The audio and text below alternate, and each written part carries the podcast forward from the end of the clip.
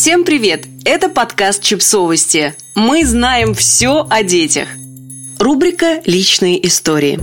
Выходные придумали лентяи и другие отголоски токсичного детства. Текст подготовлен редакцией издания «Наши дети».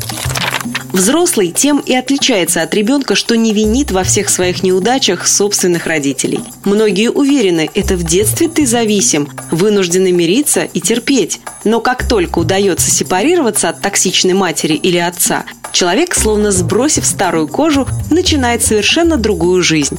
В крайнем случае со стороны все очень просто. Разорви оковы и будь, наконец, счастлив. А чувство вины отправь посылкой обратно. Туда, где тебе ее навязывали много-много лет.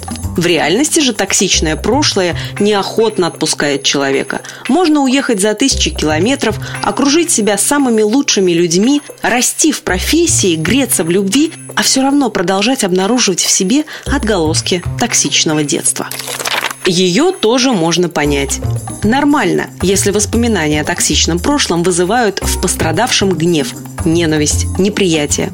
Но если вы находите оправдание для для пережитых унижений. Значит, токсы смогли достичь желаемого. Вы оправдываете их и даже жалеете.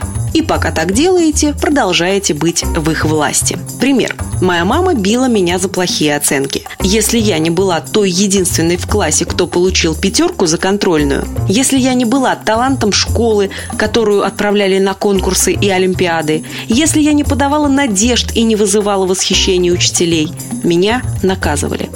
Могли просто запретить гулять месяц. А могли оставить без сладкого до конца года. Даже в чай не разрешали положить сахар. Мне неприятно это вспоминать, но моя мама не умела иначе. Таким же образом с ней, маленькой, поступала ее собственная мама.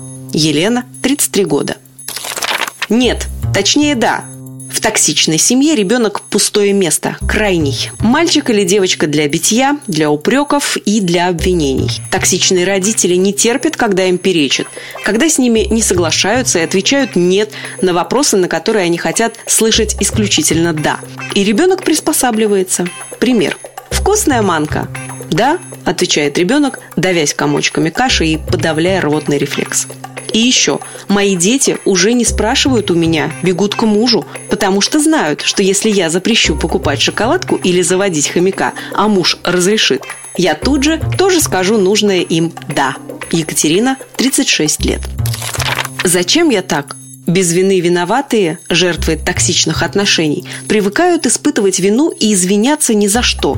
Пример – Помню, у отца сломалась машина, а ему срочно встречать на ней в аэропорту начальника. Он попробовал чинить, без толку. Пришлось вызывать такси. Для нашего семейного бюджета такси стоило огромных денег. И вот отец надевает в коридоре пальто, чтобы выходить, просит меня подать ему зонт. Я подаю, а он вырывает этот зонт, ударяет меня зонтом по плечу и, удаляясь, кричит «Это все ты! Нечего было фотографироваться на фоне машины, сглазил! Надеюсь, теперь ты доволен, что испортил мне день?» Мне было 10 лет, и я поверил, что машина сломалась из-за меня, и впредь избегал в ней ездить. Константин, 37 лет. Мне не надо. Токсичные родители любят рассуждать про заслужили, не заслужили. Обычно первое относится к родителям, которые своей любовью, заботой, трудолюбием, терпением заслужили все самое лучшее. А второе относится к детям, которые, по мнению токсичных родителей, не заслужили вообще ничего. Да ты кто вообще такая? Будешь жить отдельно, тогда и сможешь умничать. Запомни, ты тут по моей доброй воле. Захочу и не будет тебя. Я решаю. Исчезни. И вот эти «не заслужили» вырастают и довольствуются самым малым. Пример. Моя жена не пошла на повышение на работе, хотя ее зарплата должна была увеличиться почти в два раза. Отказ она объяснила так. «Зачем мне деньги? Нам же хватает». Юрий, 40 лет. Некогда отдыхать.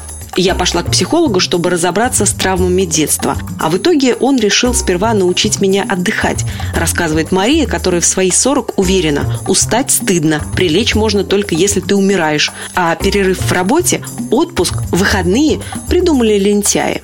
Токсичные люди уверены, что их окружают неучи, бездельники и эгоисты. И постоянно напоминают близким и особенно детям, что те не просто не могут устать, им нет чего уставать. Примеры. От чего ты устала? Я встаю раньше тебя и ложусь позже. Не ищи отговорки. 37,5 – это не температура. Взял больничный? Вот надо же так любить себя.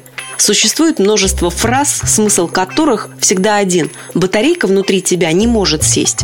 Но человек вырастает, батарейка садится, а он продолжает двигаться по инерции, разрушая себя. Подписывайтесь на подкаст, ставьте лайки и оставляйте комментарии.